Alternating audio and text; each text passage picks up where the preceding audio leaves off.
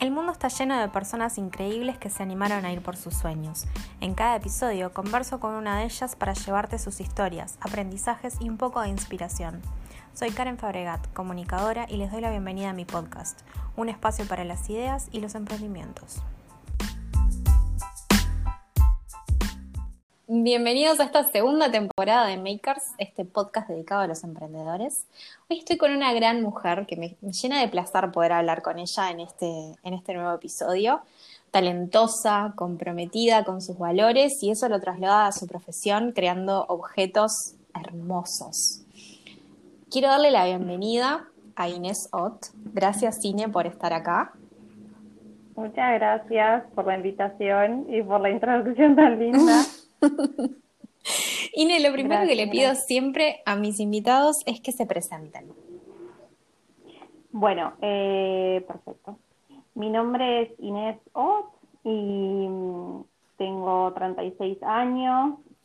Tengo como eh, varias formas de presentarme, pero digamos la introducción eh, más abarcativa sería que soy madre de dos niños y después de eso, bueno, diseñadora indumentaria y en, eh, estoy al frente de, una marca que lleva mi nombre ya seis años y que básicamente comenzó siendo eh, una marca de productos en cuero, calzado fundamentalmente, y después amplió un poquito sus horizontes. Y, y bueno, me defino como, como es una mujer eh, comprometida con, el proyecto que, lancé a nivel profesional y, bueno, y que intenta apoyar un poco mm, algunos eh, principios que, me parece son importantes recalcar en, la industria de la moda hoy en día, que es una, industria que, tiene tantas, este, tantas carencias a nivel ético y, trato de llevar adelante mi proyecto teniendo en cuenta factores ambientales que me parece que tienen que estar en, el mix y, bueno, y otros otros principios que intento llevar adelante como ser humano también, ¿no? Mi vida. Tal cual. Y eso sería un poco ya vamos a ahondar sobre eso de los valores y el lazo que tenés con, lo que es la moda ética, pero me gustaría arrancar por el comienzo. ¿Cómo nace este proyecto de marca de Inés Dale. bueno, eh, es, es cómico, siempre digo lo mismo, que mm, cuando empecé el proyecto, en realidad tuve un periodo más o menos de un año y medio entre que terminé facultad y, en, el que empecé como a investigar y a, tirarme al agua con, las primeras colecciones para la marca, digamos, y a formar el, proyecto, digamos, más en, papel, ¿no?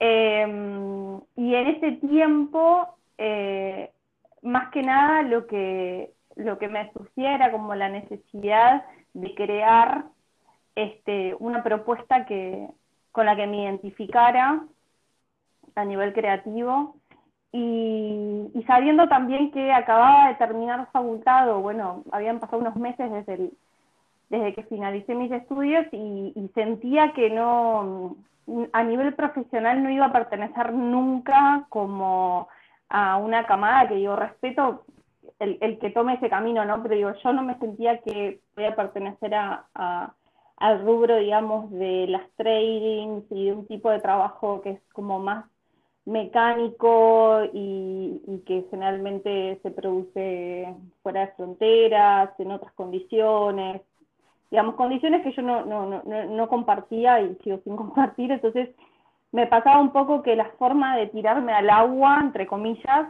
en mi profesión iba a ser emprender, como que entendí ese proceso eh, al finalizar la, carrera. Entonces, yo trabajaba en una empresa en ese momento, hacía 10 años, 9 años, un poco más, y, bueno, y estaba como muy cómoda a nivel sueldo, también había sido una empresa que, eh, no sin sacrificio, pero digamos, con flexibilidades horarias, etcétera, me había permitido estudiar una carrera como la de diseño, que demandante, engorrosa en cuanto a entregas, horarios, etcétera, exacto, sí, sí. Digo, no creo que sea la única, pero digo, es famosa por eso, sí, igual que la arquitectura. Eh, exacto. Y, y, bueno, y me pasaba que, que, claro, que cambiar de rubro también a nivel profesional me, me, me resultaba desafiante. ¿En qué, ¿En qué palo estabas en esa eh, empresa? la empresa es una empresa de, de software, eh, se dedica a la industria del turismo. Y vos estabas en un cargo multinacional muy, muy grande. digamos. Y yo estaba en un cargo que me gusta, no, no, en realidad no era administrativo, era un cargo de mm, capacitación. Había estado muchos años en, la empresa tiene un call center muy grande y yo había estado muchos años en el call center y después durante un tiempo eh, comencé a capacitar gente que entraba al call center y después terminé creando materiales para capacitación, para dar clases, era como capacitación interna. Eh, y me encantaba, me encantaba el trabajo y me encantaba, me dio un montón de posibilidades de viajes, de conocer gente, tengo amigos en lugares que nunca me imaginé eh, a raíz de contactos que surgieron trabajando. Entonces, digo, la verdad estaba en un momento muy, eh, muy estable y muy cómodo a nivel profesional, pero sentía que obviamente me pasaba de que cada vez que conocía a alguien de trabajo y le decía lo que estudiaba, era como, ¿qué haces acá, no? Es como, pero qué, en qué, claro, ¿cómo, cómo, te, ¿cómo te definís como diseñadora o futura diseñadora y trabajás en este rubro? No tiene nada que ver. Este, pero tal, yo sentía que era parte como de mis dos facetas, ya había crecido en ese rubro también, entonces, bueno, nada, en fin. Eh, lo que me pasó, creo que el quiebre de, de la creación digamos, de, de Inesot, de la marca, fue eh, durante ese periodo de transición entre facultad, dejar terminar facultad y, y, no estar estudiando por un año, eh, quedé embarazada de mi primer hijo y también el corte de la maternidad fue como un detonante. Eh, decir, bueno, yo algo a nivel profesional digamos, de lo mío, tengo que, embarcar porque sentía que iba a ser, sino como siempre, una carencia. Eh, investigando un poquito, yo en realidad ya estoy suscrita al blog, al blog, pero las entradas más viejas no las había leído todavía, me enteré que eh, Inesot nace en, su lazo con la marroquinería, viene de un viaje. ¿Estabas de viaje? ¿Cómo fue esa historia? Sí, en realidad, bueno, fue cómico. Em, en ese viaje que, cuento en, el blog, ese fue un viaje de trabajo, de estos que te decía que, que fue alguno, alguno de los proyectos como más gratificantes de haber trabajado. Eh, yo me iba dos años, dos años, perdón, dos meses, eh, si no hubiese sido un montón, dos meses a, a Cracovia, a la ciudad de Cracovia, en Polonia, eh, a capacitar un, grupo de, empleados de, una filial de allá. Y, bueno, eso significaba que iba a estar aislada, digamos, de mi círculo familiar, amigos, etcétera, por dos meses, conociendo gente nueva. Y justo se daba, porque también mi jefa había sido muy gamba de, de, entender que yo estaba en, en facultad todo el resto del año, entonces en enero y febrero iban a ser los meses donde iba a poder estar este, en este proyecto. Entonces, eh, bueno, nada, me, me, voy en esos meses y en marzo estaba mi último año de facultad. Entonces yo en ese, en ese mm, marzo, digamos, eh, necesitaba concretar eh, la pasantía, que es como un hito importante antes de finalizar la carrera, por lo menos en, mi universidad era así, y que consistía en una práctica industrial. Me pasaba que yo sentía que, que la práctica industrial tenía que como que definirme y no hacerlo como por cumplir, y me pasaba de que un montón de, de compañeras iban a tirar como para para otros rubros, pero yo estaba como, como medio con la idea de hacer este, algo que tuviera que ver con cuero y con calzado. Eh, en, el, en el blog lo explico un poco. Eh, y, cuento de que en realidad incluso eh, cuento una anécdota con, con mi viejo que, que, antes del viaje me charlando eh, un poco de cómo iba a ser esa pasantía, me dice, bueno, nada, podemos eh, como ver algún contacto mío y ver si te puede ayudar a nivel industrial, porque mis viejos son, los dos son eh, ingenieros químicos y, habían eh, trabajado un montón en, el rubro industria, industria química, en la elaboración de pinturas, etcétera. Bueno, nada. Entonces, mi viejo me decía, tal vez se puede buscar el nexo entre el material como desde el curtido, desde, ¿no? desde el comienzo del material. Yo claro. Eh, bueno, en el mail contás que quedaste súper colgada, que, estabas allá y le mandaste su mail, che, pa. Sí, bueno, eso ahí va, es como la primera parte de la historia, yo en el blog lo pongo, todavía no, no, no, no lo retomé en entradas, pero, pero ya se viene como la, como la historia continuará. eh, pero digamos, el adelanto acá sería ese, ¿no? Que yo estando de viaje, me estoy yendo y estaba embarcándome como en una aventura, entre comillas, eh, totalmente desconectada de lo que iba a ser mi vida de estudiante, etcétera, y igualmente estaba reengranada, ¿no? Era, me iba un primero de enero y, y, el, y el 5 o 6 de enero le escribo a mi viejo y le pongo, pa, tenemos que seguir conversando esto, yo tengo que volver en marzo y tener como esto como cocinado y ¿no? Y si pudiste hablar con fulano, mi, viejo también estaba viajando por trabajo, o sea, era como, ta, un, un importante.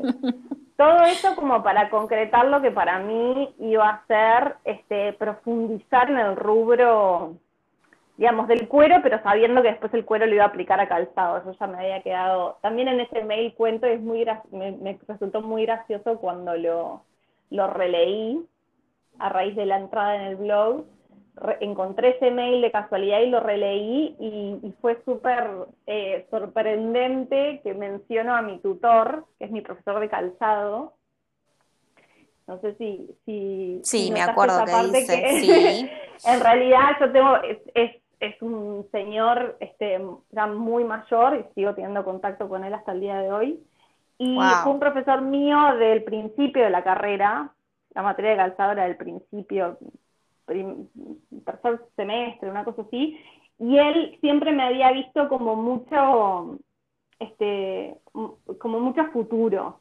Entonces, a mí en los últimos años, en tercero, en las últimas semanas de, antes de este episodio del viaje, cuando todavía estaba yendo a clase, él me lo encuentro y de casualidad me dice que este, que bueno, que, que cómo me estaba haciendo con los proyectos finales y que este que él siempre me ha visto mucho futuro como para el calzado, ¿por qué no, no pensaba en rumbear por ahí? Y yo fue como, sí, o sea, sí, o sea, no puedo creer que, me hayas visto eso, ¿no? Entonces, también otra de las cosas que pasó en ese viaje, como cuando yo empecé a cocinar todo el tema de, de cómo iba a transcurrir mi último año de facultad, y que para mí también marcaba como mucho lo que iba a ser mi futuro profesional, este, me pongo en contacto con este profesor. Y fue un revuelo con otra amiga también, las dos hicimos eh, nuestras tesis, eh, después las terminamos, bueno, terminé haciendo una práctica industrial, como para resumir un poco, terminé haciendo una práctica industrial en un lugar increíble, que no me imaginé que existiera en, Uruguay, eh, que básicamente se dedicaba a hacer acabados sobre cuero, que eso es eh, en criollo, digamos, lo que, lo que define el color del cuero, el brillo, el tacto, la textura y todo eso se llama el acabado. Entonces, la empresa no era una curtiembre, pero sí era una empresa que trabajaba para curtiembre. Claro. Para, por ejemplo, no sé, una curtiembre le, le daba los insumos en, crudo, digamos, entre comillas, y, esta empresa lo que hacía era aplicar mezclas químicas de colorimetría, de, de mm, lacas, de grabados de plancha, etcétera, para decir, bueno, no sé, quiero hacer un charol con terminación croco, con, no sé, un tornasol, lo que te imaginaras, o sea, de las mezclas como, era como hacer arte, digamos, en, cuero, básicamente. Y ellos tenían los insumos, y bueno, esa terminó siendo mi práctica industrial a raíz de estos, estos contactos que, que pude concretar a través de la industria química, que eran nexos de mis viejos, sea, nada que ver. Yo también cuento en ese, en ese posteo de que es muy gracioso que mi viejo nunca encontró mucho la conexión con mi carrera. Pero vos le sacaste al toque. Digamos, a nivel, claro, como a nivel, digamos, de charla familiar, eh, eh, nada, era era como siempre gracioso, digamos, de que no, ah, no había mucho punto de encuentro entre el plano científico, que era como para donde habían rumbeado ellos profesionalmente, y lo mío. Este, entonces, bueno, nada, se dio ahí, digamos. Y bueno, y ese, y ese viaje sí, no, no necesariamente fue el viaje en sí, pero fue como el tiempo de estar aislada y decir, bueno, cuando vuelva, se define todo esto, y, yo tengo que como que sacarle el mejor provecho, ¿no? Entonces, todo eso se dio gracias también a que pude como aislarme espacialmente y físicamente de, lo que era mi vida acá. Este, era como el parate perfecto entre las clases y, y bueno, nada, el, el descanso mental, entre comillas. bueno, y te recibiste, terminaste esa pasantía, y con ese primer bebé dijiste, ok, me tengo que dedicar a lo mío. Y diste el salto de la estabilidad al, a la locura linda del emprendimiento. Mirando para atrás. Exacto. No fue, sí, no fue, no fue tan, tan lineal, pero sí. Mirando, sí, me imagino. Mirando un poco para atrás, ¿qué, ¿Cuál fue el, aprendizaje más grande que te quedó de esos primeros años o, primeros tiempos eh, de Inesot de, de tirarte al agua y emprender? Creo, mira, hace poco estaba pensando en eso. Creo que los aprendizajes eh, más grandes son eso de, de, decir, bueno, lo hago. Yo eh, no sé si, creo que no lo he contado mucho, pero la primera persona que me pasó un contacto un fabricante acá con el que trabajo, trabajé y sigo trabajando desde el día uno fue una amiga mía del laburo, de este laburo que no tenía, no es diseñadora, no tiene ningún contacto con la moda, no nada, fue de casualidad, sabía de este contacto y me dijo, pero ¿por qué no? ¿Tenés este proyecto armado en tu mente? ¿Por qué no, no los contactás? ¿No? Y, y, tratás de bajar un poco a tierra. Capaz es mucho más simple de lo que pensabas, ¿no?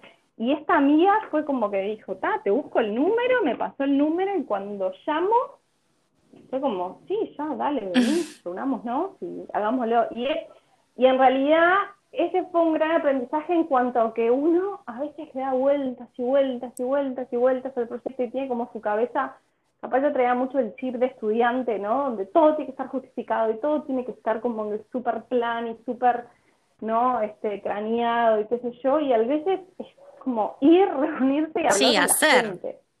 Eso.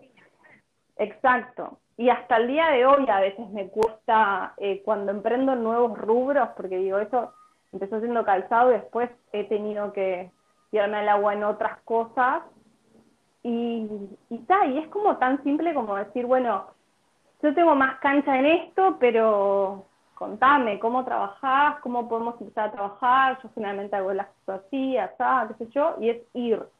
Y en general, creo que alguna vez hablamos de este tema, y en general los emprendedores, cuando vos vas a un curso de emprendedurismo, te dicen como que tenés que tener todo el plan y, y y pensar realmente como no, como no transformarlo en un hobby, sino que verle la parte rentable y la parte de los números y yo todo, todo momento pensé el proyecto desde lo que a mí me movía. O sea, nunca pensé, creo que hasta el día de hoy a veces digo, ay, tendría que pensar más con cabeza matemática, ¿no? Pero digo, eh, nunca, nunca lo pude trasladar como al, al, bajarlo, viste, por Ruffini y decir, a ver, me cierra o no me cierra. Siempre tenía que ser como ver dónde estaba la conexión con el, con el fabricante, ver dónde estaba, o sea, que no, no estuviera dejando mi visión creativa cuando te pasa, te vas a, muchos talleres que te dicen, no, Inés, esto no lo hagas porque esto no lo vas a vender, y vos tipo, sí, lo quiero hacer igual,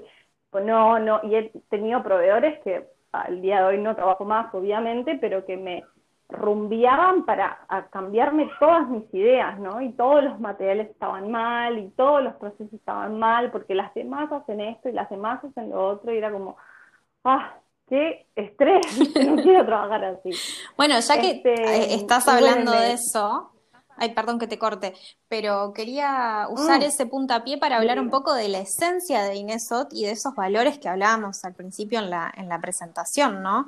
Vos eh, dejaste de trabajar con proveedores, contabas recién, porque te querían rumbear hacia lo que los demás estaban haciendo, por ende, a lo que la moda estaba marcando, la tendencia, perdón, estaba marcando en ese momento. Y Nesot tiene otra esencia eh, que va mucho más allá de eso, va a, la durabilidad en los dos sentidos, en lo que es calidad y en lo que es estilo. Exacto, sí, bueno, desde, desde el principio la marca la pensé eh, desde el lado de decir, bueno, cuando uno, inicialmente pensaba en zapatos, ¿no? Entonces, cuando armé el proyecto, eh, algo que me tiraba mucho era pensar en lo que yo como usuaria siento cuando encuentro ese par de zapatos que me, que me fascina. Entonces, claro, veía mi, mi ropero y pensaba, bueno, no puede ser un par de zapatos que eh, el verano que viene no lo puedas usar porque digas qué ridiculez, ¿no? Entonces me pasaba que dije, bueno, sí, tiene que ser, tiene que ser objetos que vos eh, se conviertan como en objetos de deseo, digamos, ¿no? Eh, desde el lado de, no sé, digo, no invertir en moda, sino que invertir en algo que, que pienses que, no sé, cada vez que lo ves te enamores. Tengo eh, una frase en la página que dice como que quiero que mis usuarios cada vez que, que sientan el olor del cuero se enamoren. Porque me pasa a mí que desde chica, siempre que tuve algo que lo ves en el placar y te, te dibuja una sonrisa, decís, ah, qué divino, ¿no? Qué bien que me hace sentir esto. Y yo como que sentía que todos mis artículos tenían que trasladar como esa sensación. Y lo de los proveedores es un poco lo mismo, digo, eso se fue desarrollando a nivel, digamos, de, proveedores y de trato comercial con, los talleres que trabajo, se fue dando naturalmente, pero porque yo, si no me siento cómoda en la relación, eh, no es muy difícil que pueda llevar a cabo este algún, algún tipo de, concreción, digamos, de trabajo de, con, esa, con ese taller, con esa persona. Y, y me pasa que mm, es como que trabajando con los talleres que trabajo, se, siento que se despierta lo mejor de ellos y lo mejor de mí cuando trabajamos juntos. No sé si no, quiero sonar como exagerada. No, no, pero está perfecto. Yo personalmente soy creyente de que en los mejores espacios, en, los espacios donde nos sentimos respetados, donde nos dan lugar para, para crecer y para ser nosotros, ser buenos en lo que somos nosotros, es donde se dan las cosas mejor, donde la magia nace y se crean objetos de deseo y objetos como los que tiene hoy en día Inesot. Gracias, bueno, de la idea. No sé si siempre, siempre se refleja, pero siempre es la intención. Porque mm, me pasa de, tener proveedores que al principio, digo, el vínculo es como estrictamente profesional y después realmente eh, siento como que tengo que trabajar con ellos porque si no les estoy fallando o si alguien me pide un dato les tengo que recomendar, ¿no? Y me ha pasado de, pasarle proveedores a un montón de colegas porque siento que estoy como colaborando con lo difícil que es el rubro artesanal en este país.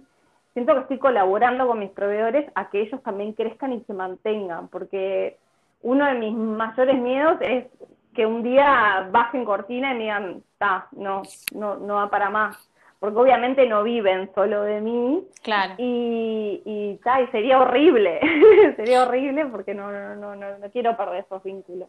Bueno, eso este, era un poco lo que y eso también se convirtió en una pata importante. Sí, ahí va. En, en una sala, eh, en una de las salas que, estuvimos juntas en Clubhouse, justamente eh, hablábamos de eso, de cómo a veces el rubro diseño es súper cerrado. El rubro diseño, porque digo, justo estaba ahí Ine y, y, Eri, Eri Werner, eh, pero todos los rubros tienen más o, o mayores problemas en el mismo sentido hablaban de que el rubro es, es difícil entrar, es difícil conseguir contactos y bueno, en, la misma sala Ine muy generosamente le dijo a Eri, yo te paso los contactos, yo los tengo y comentaba esto mismo que estaba diciendo, o sea, a mí me sirve que ellos también tengan trabajo porque me gusta cómo trabajan y porque si ellos tienen trabajo, todos crecemos y ese tipo de pensamientos a mí personalmente creo que son los que van a marcar el futuro y, las empresas del futuro, ¿no? En eso de tender redes, de darnos la mano entre todos y, salir adelante, y más en momentos como los que estamos pasando ahora, desde hace un año, ¿no? Exacto. Sí, sí, sí, sí, estoy de acuerdo. Y en realidad ahora, digamos, con la pandemia se movilizaron un poco esos discursos. Digo, no, no, no quiero decir que, que la gente lo use como, como un discurso lindo, pero digo, se visibilizó mucho más esa práctica del consumo local, de ayudar a, al, crecimiento de la industria del diseñador independiente, etcétera. Y, bueno, y en mi caso en realidad lo sentí desde el día uno, pero porque no, no afiliaba, digamos, como eso que te decía, de salir de facultad y buscar trabajo. Bueno, eso no afiliaba mucho con el tipo de producción de mandar afuera, con ficha técnica y a, y a escalar talles a mansalva. Claro. Eh, porque sentía que como diseñadora no, yo me iba a perder en el, en, o sea, mi, impronta iba a ser nada, lo mismo que, digamos, que, que podía aportar cualquier otra colega. Eh, y yo sentía que creando necesitaba estar en contacto con, con la persona. Y de hecho, digamos, eh, desde, el primer comienzo sentí que en, cada decisión tenía que, estar yo, digamos, y, y, bueno, nada, ahora esto, ¿no? Con, con, el corona y con visibilizar realidades de, proyectos este, similares a los míos, etcétera, se, se ve un poco como esto de apoyar al local, pero en mi caso siempre lo, sentí como una necesidad, si querés hasta egoísta, de decir, bueno, a mí como el proceso creativo que me, que me cuadra. O sea, no, no es que todo sea color de rosas, no, hay muchísimos desafíos al producir en, en Uruguay. Sin duda. Eh, ¿Cuál, ¿Cuál fue, hablando de esos desafíos? Pero a mí es lo que me encanta. Sí, sin duda, sin duda. Uruguay creo que para cualquier rubro es, es difícil porque somos pequeños y porque, bueno, nada, país tercermundista, en muchas cosas estamos muy adelante y en otras aún seguimos atrás. Hablando un poquito de esos desafíos, ¿cuáles fueron los más grandes a los que te enfrentaste a lo largo de estos seis años? ¿Seis años ya cumplidos o todavía por cumplir?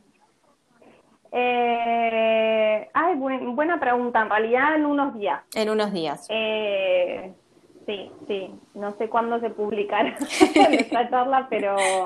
Bueno, al día de, abril, exactamente. al día de hoy, todavía no, faltan unos días. Entonces, en estos casi seis, seis años, ¿cuáles estos fueron? Casi seis años.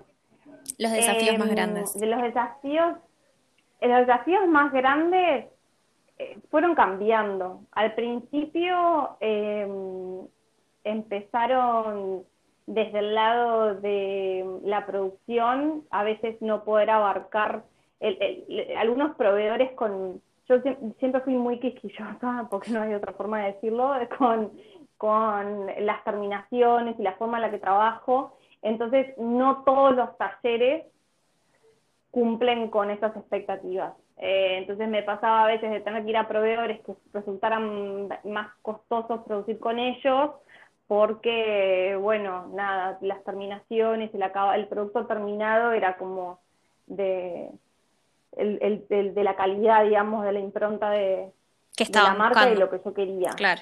Exacto, y a veces esos proveedores no, no iban de la mano con una producción chica, que, que era lo que en el momento donde yo estaba, ¿no? A nivel de empresa.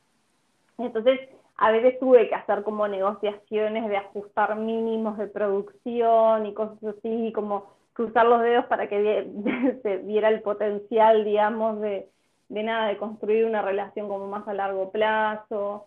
Em, también a nivel, digamos, comercialización, eh, eso fue, fue y sigue siendo un desafío, no sé si de los más grandes, pero sí eh, de, esos de, darte la cabeza contra la pared en cuanto a que, mm, bueno, como emprendedora en realidad soy diseñadora, entonces nunca tuve un perfil, digamos, de ventas o de marketing o, digamos, en mi haber académico. Entonces, eh, me pasaba de que, bueno, vendiendo, yo la forma en que puedo vender cuando me enfrentaba, ¿no? Como con las clientas en ferias y las primeras como, como concreciones de, de ventas, propiamente dicho, pasaba de que yo les contaba la historia del producto y a veces unas clientas me decían, bueno, me gusta, no me gusta, no sé, no me importa de qué está hecho, ni cómo lo haces, ni quién te lo hace, o sea, y yo me colgaba a contar la historia, qué sé yo, y después,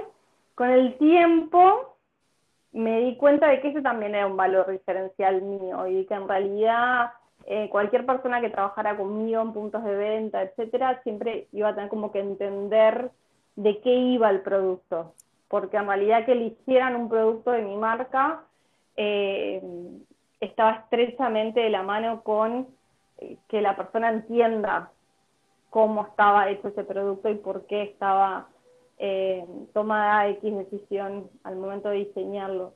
El, usabas pero, el, pero bueno. Hoy en día el término storytelling lo usabas mucho antes de que se pusiera de moda.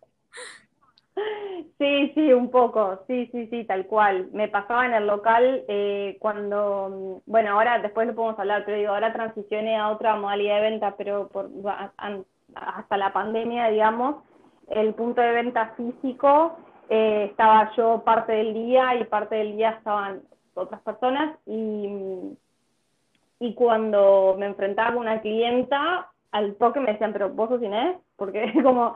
¿Qué haces acá? cómo, claro, cómo está hablando esta persona con tanta propiedad, ¿no? Este tiene que ser la diseñadora. Y me pasaba de que sí, que, mucha gente me ha dicho, vos la forma que tenés de vender tus productos es, es cómo hablas. No, no, sos vendedora, pero sos la mejor vendiendo tus cosas, ¿no? Porque como que contás una historia tan este, atrapante y, bueno, sí, eso, pero digo, no sin ser un desafío, a eso, a eso me, refería, de que eh, a veces, digamos, desde el lado comercial y que tiene que, cuadrar con, los números, uno, no, digo, no todo es, ¿no? Como sacar el violín y contar la historia romántica del por qué, digo, tiene que gustar, tiene que ser comercialmente viable, tiene que... ¿no? Entonces yo a veces eh, me, me me dejaba, sobre todo al principio, me dejaba atrapar mucho por, los procesos y cómo tienen que hacer las cosas y no, y no tenía mucha cintura con, con transar con algunas cosas que capaz no cambiaban la esencia del producto y eran mucho más viables a nivel comercial y me llevó un tiempo entender eso, decir, bueno, capaz algunos sacrificios tienen que existir, no en cuanto a la durabilidad y a como pilares, ¿no? Que eran como súper importantes para mí, pero sí como desde el lado de, bueno, de, que esto también tiene que ser un emprendimiento rentable. Claro. Sí, esos, esos creo que han sido los mayores desafíos. Una de las cosas que me gustaría que contaras eh, es cómo conseguís vos el proceso de compra. ¿Dónde está el, el, ¿Dónde está? No, bueno, sí el diferencial a la hora de comprar algo de Inesot. La experiencia de compra de Inesot no es como cualquier otra marca. Yo, de verdad, como consumidora hiper honesta, lo conté cuando recibí eh, mis, mis zapatos, porque fue algo que nunca me había pasado antes con una marca. O sea, uno por lo general, en, el mejor de los casos te responden rápido, eh, te, te asesoran. En otros casos, bueno, ya sabemos todos que puede llegar a pasar, ¿no? y quedé gratamente sorprendida con el proceso de compra de Inesot y me encantaría que contaras cómo es, cómo es eso que lo conseguís vos. Bueno, creo que también tiene que ver con ese cambio que decías vos de dejar el local y pasar a la digitalidad. Sí, sí, sí. Bueno, gracias, antes que nada, porque esa es la idea de que se perciba em, como una experiencia grata. En realidad, sí, tiene que ver con eso. Eh, durante la, mm, el principio de la pandemia, el año pasado, eh, me, me cuestioné un montón el tipo de, venta de lo que iba a implicar tener un local abierto a la calle y también de las características del local que, que, tenía yo en ese momento. Eh, me encantaba todo, la ubicación, todo. Eh, eh, estaba enamorada con el lugar, pero, pero bueno, iba a ser un desafío a nivel espacio, a nivel pandemia, a nivel lo que venía, costos, etcétera. Y dije, bueno, nada, yo en realidad no, no me puedo definir por un espacio físico, ¿no? Tengo que poder trasladar como la experiencia eh, más allá de eso. Y ya a nivel eh, comercial, yo desde el día uno había apuntado al online y, ya a nivel comercial, en asesorías financieras que había tenido, etcétera, me han dicho como que como que ese era un buen nicho para mí, o sea, como rumbear para el online y transmitir la, tratar de trasladar la experiencia de compra para, al plano online. Eh, también porque, porque eso era como una tendencia como muy, muy emergente, pero, pero bueno, en otros países está como un poquito más instalada. Y con la pandemia eso explotó. Sí, Entonces, una de las cosas que me pasó fue como decir, bueno, cuando hice el quiebre, es decir, traslado todo al plano online, sentía que iba como a sacrificar mucho del, lado del encuentro con el cliente y hablarnos de esto que decíamos recién del, storytelling y, de, eso, del cara a cara.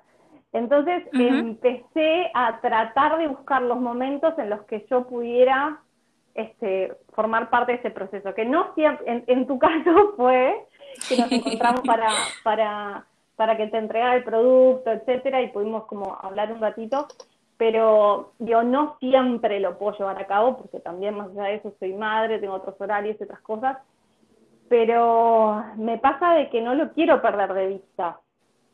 Eh, y de vuelta, esto es una de las cosas que a nivel comercial es como que me hace cortocircuito, porque digo, ta, tampoco puedo abarcar todos los procesos y estar en todo, pero en la medida que pueda, intento conservar eso de decir, bueno, voy yo y te entrego el paquete y te veo la cara y te digo que lo disfrutes y me encanta que ah, se dé un, como un encuentro breve que también pasaba en el local y que ahí eh, me cuentes, no sé, bueno, sí, los quiero para, no sé, un evento que tengo que va a estar buenísimo, que pim pum pam y como que esas cosas en realidad es lo que al final lo alimentan a uno, por lo menos a mí en el sentido de, digo, por algo creamos, ¿no? Es como que el creador me parece que, que cuando alguien consume sus productos siente como un mimo, una caricia, ¿no? De decir, bueno, alguien confió, ¿no? Alguien hizo una inversión. A alguien también le gusta.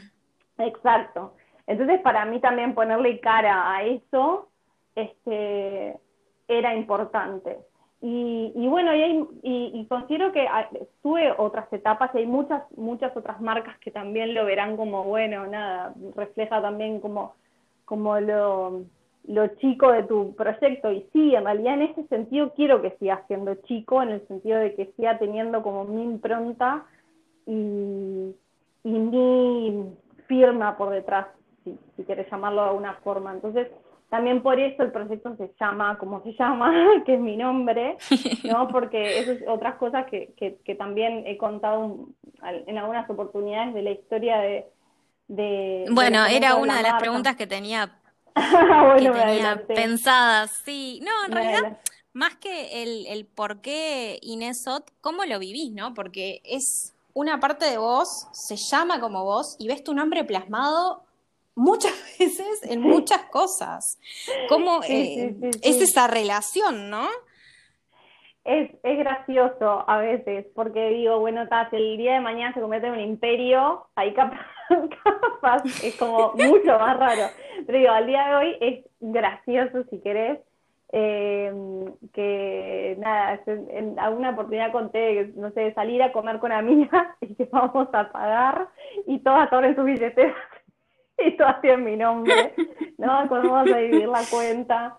O cosas así, ¿no? De, de, ahora no tanto por la pandemia, pero digo, cuando se podía ir a reuniones con amigas y, y que todas tenemos zapatos míos, es como en una figurita repetida.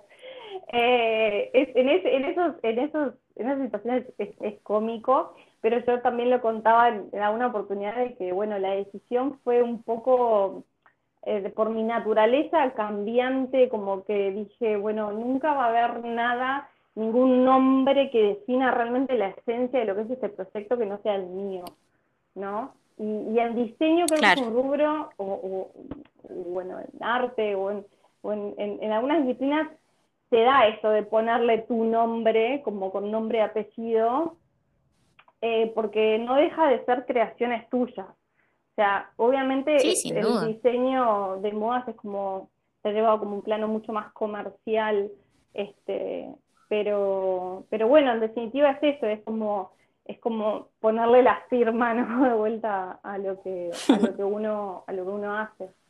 Este y, yo sentía que bueno que eso que mi nombre era mi identidad lo que me iba a acompañar siempre y lo que iba como a definir como a la perfección este cualquier cosa que creara.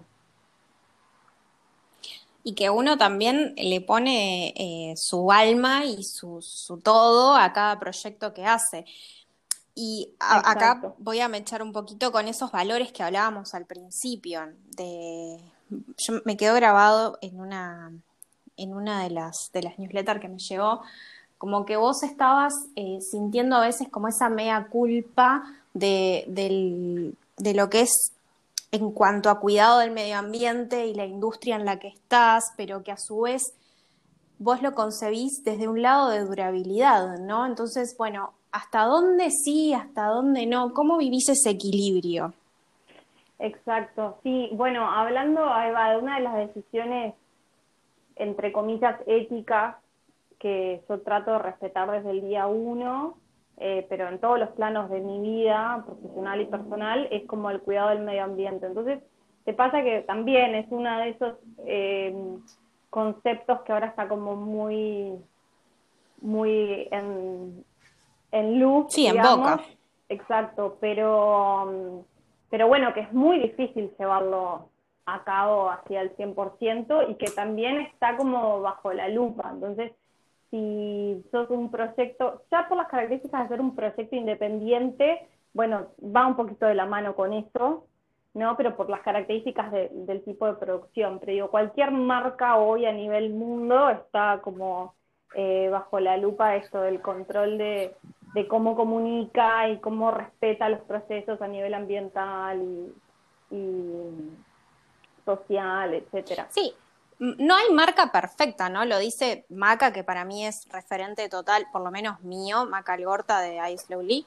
Eh, no hay una marca que sea 100% eh, ética 100%, por ahí ética no, pero 100% eh, zero waste, ¿no? O sea, siempre ella habla de las cinco patas, creo que son la social, la económica, la medioambiental, eh, no me acuerdo las otras dos, pero como que a veces por moda tal vez, o por tendencia, otra vez estoy usando mal el concepto, no me maten, por tendencia uno pone mucho el foco en, en, el plástico, en el desgaste, y hay muchas otras patas aparte de esas.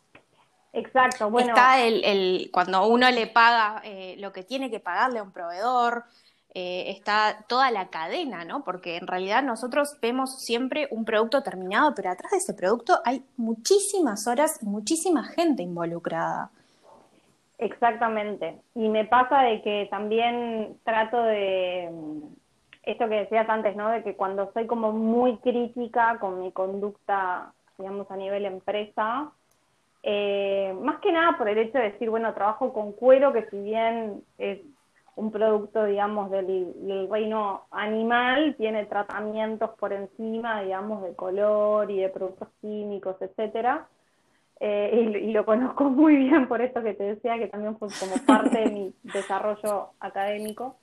Y, mm, y por otro lado, ahí pienso que, bueno, nada, también hay como muchas aristas. O sea, he tenido eh, clientas que en una totalmente buena y como franca me han dicho, bueno, nada, yo soy vegana, por ejemplo, y venían a comprarle a sus madres o amigas, etcétera, me decían, claro, yo esto me encanta, pero no puedo. Entonces yo les explicaba de que, bueno, que en realidad, a ver, esto es como un concepto muy personal y siempre la misma explicación, más allá de que entiendo de que yo no soy vegana y que hay muchos otros factores que en la toma de decisiones, ¿no? Pero digo, nadie mata al animal por el cuero. El cuero es, es un sub es un subproducto. Exacto, de la industria este, frigorífica. Entonces, eh, en realidad, si te pones a pensar en lo que conlleva el, comprar otros productos como el, que sean, como por ejemplo, de PU o otros materiales plásticos, estás haciendo como eh, un perjuicio muchísimo mayor a la cadena medioambiental que eh, el, el, el, hecho de comprar cuero. Entiendo que mucha gente lo tome por el lado de no consumir productos animales, pero en cuanto a la durabilidad, claro. que uno no tiene como, como ese, esa traba, digamos, de consumir eh, cualquier producto, es importante, ¿no? Es importante que el material responda mejor que otros materiales. Entonces, a veces cuando, cuando me, me viene como esta cosa de decir en el rubro más eh, medio, tipo green friendly o, o, como quieras llamarlo, como que trato de bajar a tierra en realidad la naturaleza productiva de, de, de, mis procesos y digo, bueno, pero en realidad sí son procesos verdes y intentan ser los procesos más, más verdes posibles y más este, genuinos posibles. Y esto que decías con también el, pago de proveedores y el, el, tipo de, producción, también intento de que sea este, lo más digno posible. Me pasa de que tengo obviamente instancias en las que puedo negociar más o menos, pero siempre parto de la base de que el proveedor fije su precio y que nos entendamos en lo que es lo más justo. ¿Pero por qué? Porque yo de vuelta, como decía antes, no quiero trabajar con otras personas, quiero trabajar con esas personas. Y si esas personas el día de mañana no pueden trabajar más porque están sacrificando ganancia para producir, eh, esas personas también después van a... Sí, van a cerrar. exacto, otras consecuencias a nivel económico. Tal cual. Y eso. Contamos. Contabas que, eh, bueno, uno de los factores, aparte de, la pandemia, por los que cerraste ser local fue la búsqueda de tiempo de calidad con tu familia y con, para vos, ¿no? Que es algo que en, en cuanto a los emprendedores es súper difícil, sobre todo al principio, ese equilibrio, porque tienden a ser una sola persona y tienden a pasar, vos lo decías hoy antes, por muchas áreas. Un emprendedor es, agente, es eh, gerente de marketing, gerente de producto, gerente de comunicación. Son muchas áreas. Bueno, ni que hablar del tema financiero, ¿no? A no ser que, pueda más adelante contratar un contador que se encargue de todas esas cosas, construir una empresa, o sea, hablar en DGI. Exacto, me estreso de solo te, pensarlo. mil veces, sí, sí, sí, sí, totalmente. Sí, tal cual. ¿Lograste ese equilibrio que buscabas? Sí, Sí, sí, sí, sí, totalmente. Sí, 2020, eh, ahora 2021 está haciendo un desafío en otros aspectos de que también uno se ha acostumbrado a otra dinámica de trabajo y vuelven ciertos encierros, capaz no por tanto tiempo como uno se imaginaba el año pasado, pero sí, 2020 para mí fue un año de, de un despertar a nivel personal y profesional. Eso de tomar la decisión de cerrar local para también eh, que la tomé con, con, con, el miedo de la incertidumbre, ¿no? De, sí, sí. de tener que hacerlo pensando en que todo podía ser muchísimo peor de lo que pintaba, al final capaz no fue tan, tan, tan malo en una etapa y después sí, no sé, imposible medirlo, pero digo, en mi caso era como, bueno, una fatalidad y en el momento en realidad armé como pros y contras y dije, bueno, pero yo en realidad yo no puedo estar eh, con todo lo que iba a implicar la pandemia, sacrificando tiempo de cuidado de mis hijos, ¿no? Como con los encierros y las cosas que, que, veía, ¿no? Que visualizaban en el futuro, eh, dependiendo de otras personas, eh, digo, personas, ¿no? A nivel familia o a nivel cuidados, y, y dije, yo en realidad lo que estoy haciendo es trasladando la responsabilidad de, de, mi familia a otras personas, ¿no? Y que en realidad no, no es el motivo por el cual elegí emprender, o sea, el motivo por el cual elegí emprender fue como para tratar de mostrar como mi faceta más auténtica. Y también es como algo que te hace mucho ruido y que te boicotea mucho en cuanto que uno de vuelta siempre está como bombardeado con la idea de presentar su marca como una empresa y con una estructura y, y en realidad sos una persona que está tratando de, de ser como lo más auténtico posible con el proyecto que está llevando a cabo pero que también es madre, que también es hija, que también es amiga, que no. Entonces, eh, a veces suena como, como medio, medio improvisado el decir, bueno, nada, quería tener más tiempo con mis hijos, pero es verdad, si yo no tengo momentos de tener ese tiempo con mis hijos y como disfrutar la crianza de ellos, de que son chicos aparte, uno tiene siete, otro tiene dos, es como, son, momentos que se, te van de las manos y se te van de la vida. Eh, entonces, decir, bueno, si yo emprendo y tengo la posibilidad de ser flexible, ser mi propia jefa, ¿por qué no me permito hacerlo como en mis ritmos y, con, decisiones genuinas, ¿no? Que, que surjan de mí, no de cómo se tienen que hacer las cosas? Así que un poco por en esa, en esa búsqueda nueva de más tiempo y a su vez con todo lo que, lo que ya tenías, ¿no? Porque tenés una empresa más de seis años casi, eh, ¿qué herramientas te sirvieron para organizarte pensando en una recomendación a, emprendedores o cualquier persona que esté en la misma, ¿no? En el home office. Eh, soy en realidad una aprendiz constante constante, constante, eh, y, no me considero todavía como con el expertise, digamos, de que tengo otras amigas emprendedoras y, también colegas que, emprenden en el rubro y son muchísimo más ordenadas que yo. Pero mm, intento seguir siempre capacitándome en, todas las áreas que tengan que ver con el emprendedurismo. Y mm, una herramienta que, que también charlábamos el otro día, que, para mí es como un descubrimiento de este tiempo de pandemia, es el podcast, en cuanto a lo que es capacitarse en rubros que no tenés ni idea. Eh, y para mí eso fue un antes y un después. Después pensando en, en herramientas para organizarme, uso miles. Ahora, por ejemplo, siendo como lo concreto ¿no? del emprendedurismo, ahora estoy usando una que se llama ClickUp, que es como básicamente un lugar donde ordenas como los proyectos y la planificación de, las cosas, las tareas tangibles ¿no? que uno tiene que, llevar a cabo.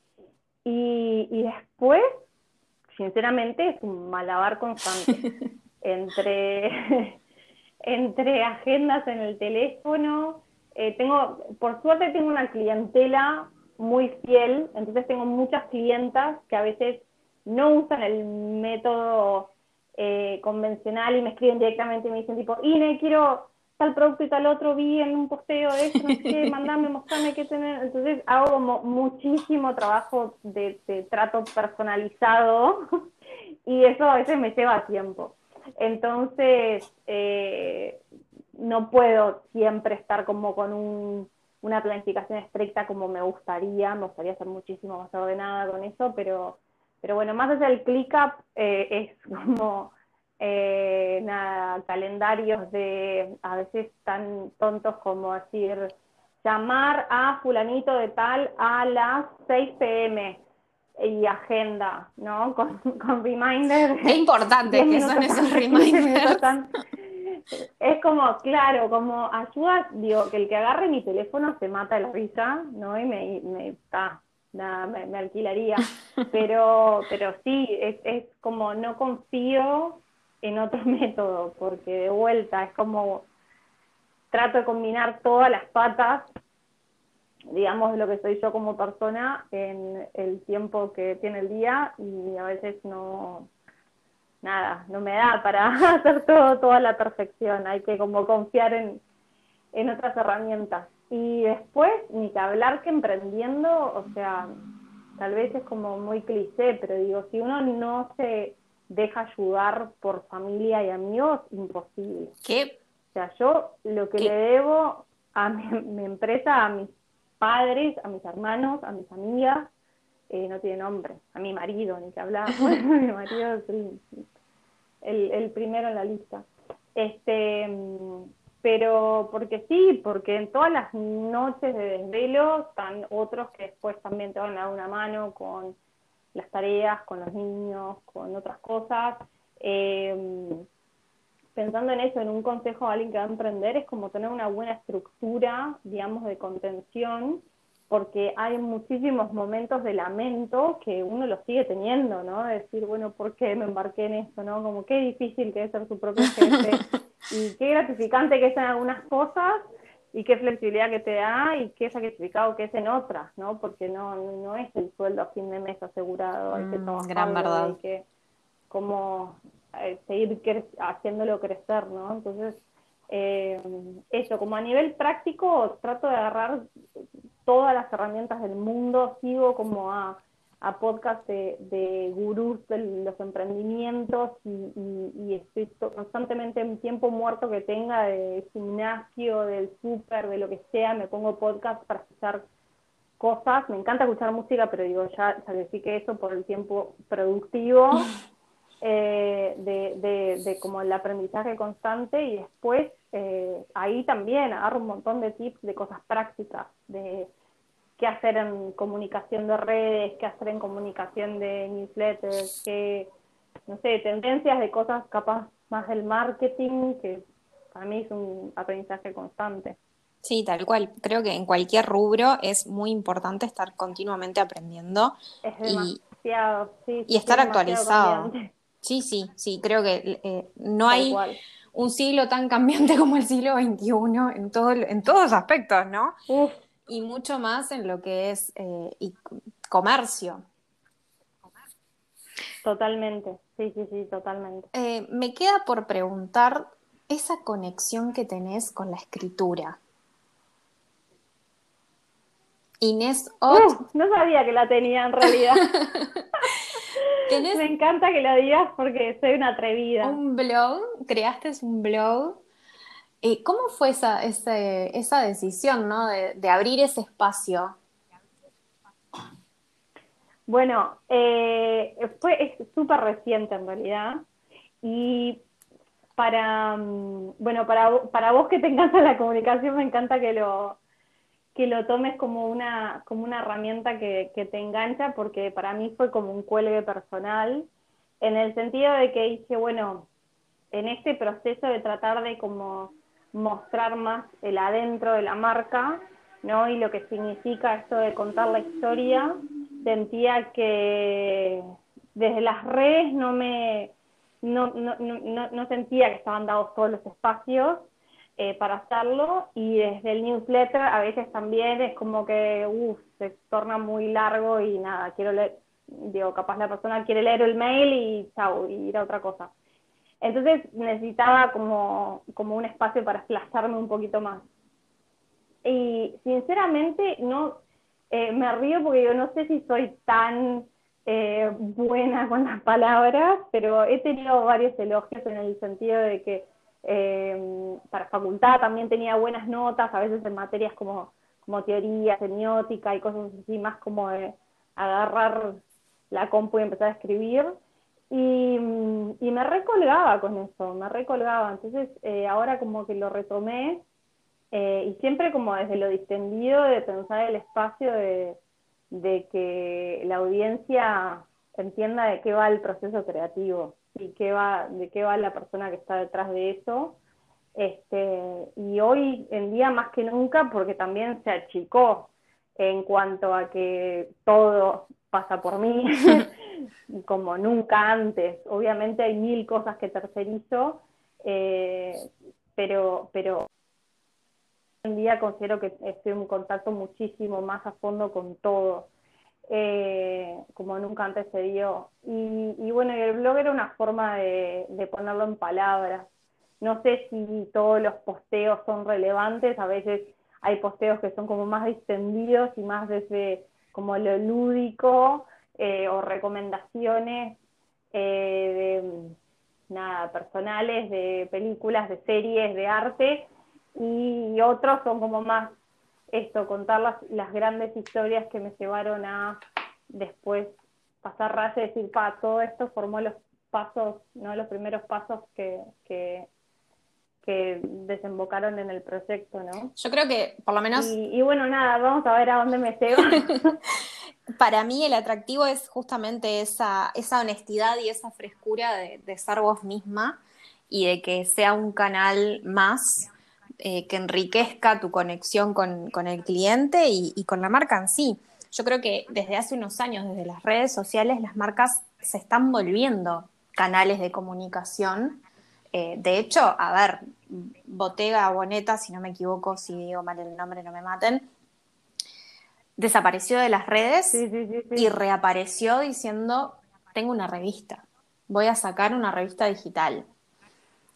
Eh, me parece que las marcas están generando contenido constantemente, pero todo el tiempo, y, y es ese, ese atractivo multicanal el que termina por conectar de alguna forma con, nosotros. Sí, es cómico porque las marcas grandes, lo ves un poco en redes, intentan emular la comunicación de la de como si fuera una marca chica. Tal cual. Y las chicas intentan desdibujar esa cosa de que, ay, tengo una estructura chica, ¿no? Porque capaz se percibe como que soy chico. Y en realidad yo lo entendí hace re poco tiempo, digamos, desde ese cambio de, de, de, que se dio con, de vuelta con la pandemia y con, con el cambio de, dinámica de trabajo, digamos, lo entendí de que, bueno, yo ya tenía que hablar todo desde, desde lo que me saliera a mí, también se, digo, no soy yo atrás de todo necesariamente, pero cuando hablo es como empezar a hablar siempre en primera persona porque las cosas pasan por mí, entonces, ¿por qué?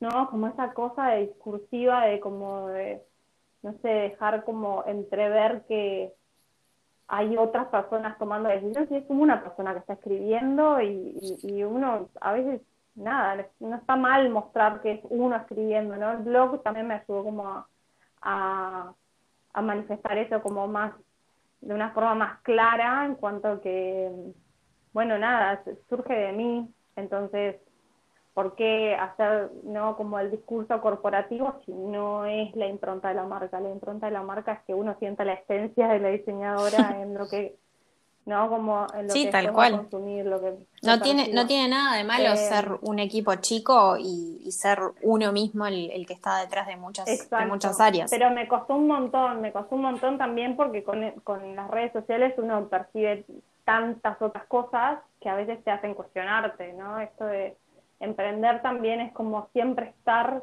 cuestionando lo que, digo, hay que ser como muy firme a nivel, eh, digamos, la personalidad de uno no muy seguro con lo que hace para, para no cuestionarse nada, es imposible. Creo que no, no, debe existir alguien que no se cuestione nada. exacto.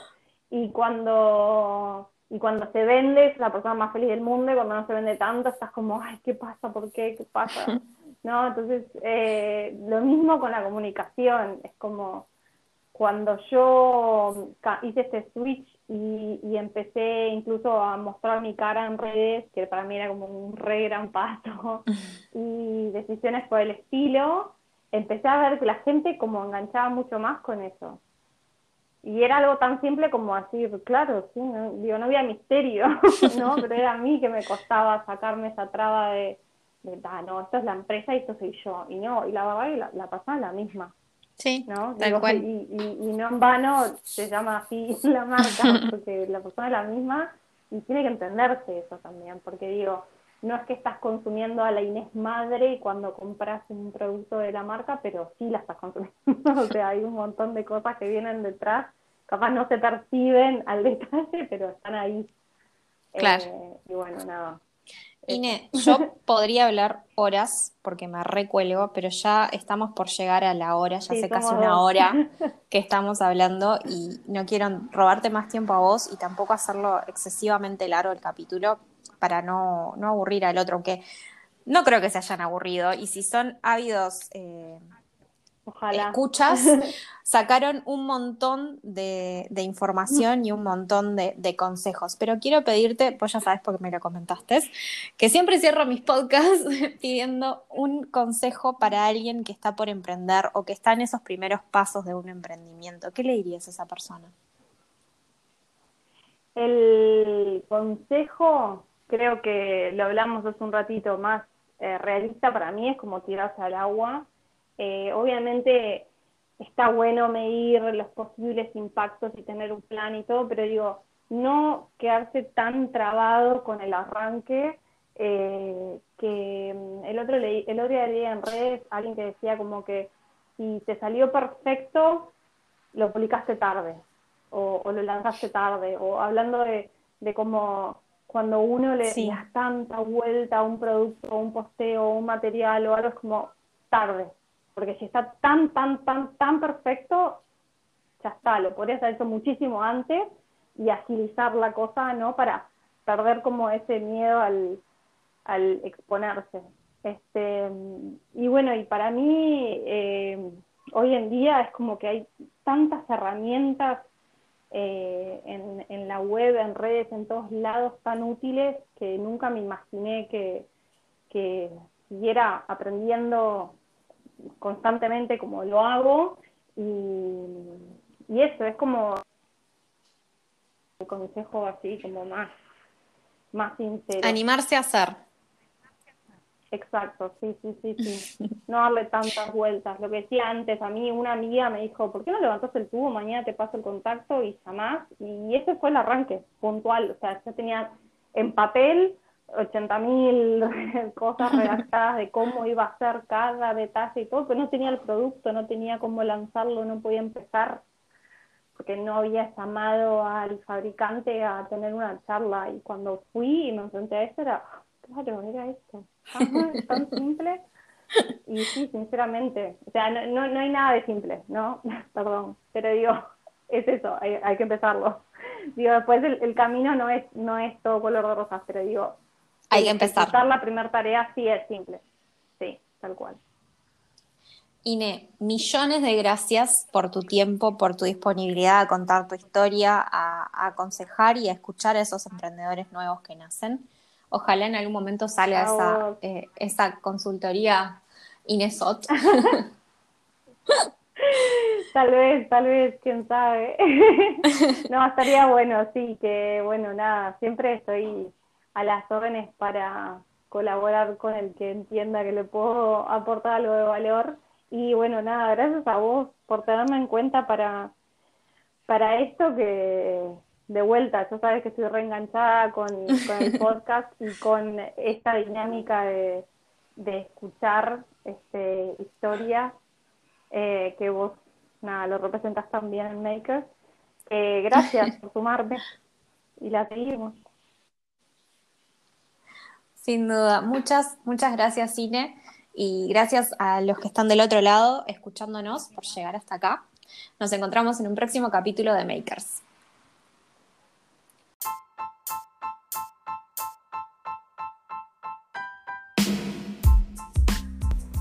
Esto fue todo por hoy, gracias por acompañarme. Si te gustó este episodio, puedes hacerme llegar tus comentarios aquí abajo, rankear o suscribirte a mi podcast o encontrarme en Instagram como Confesiones de una Millennial.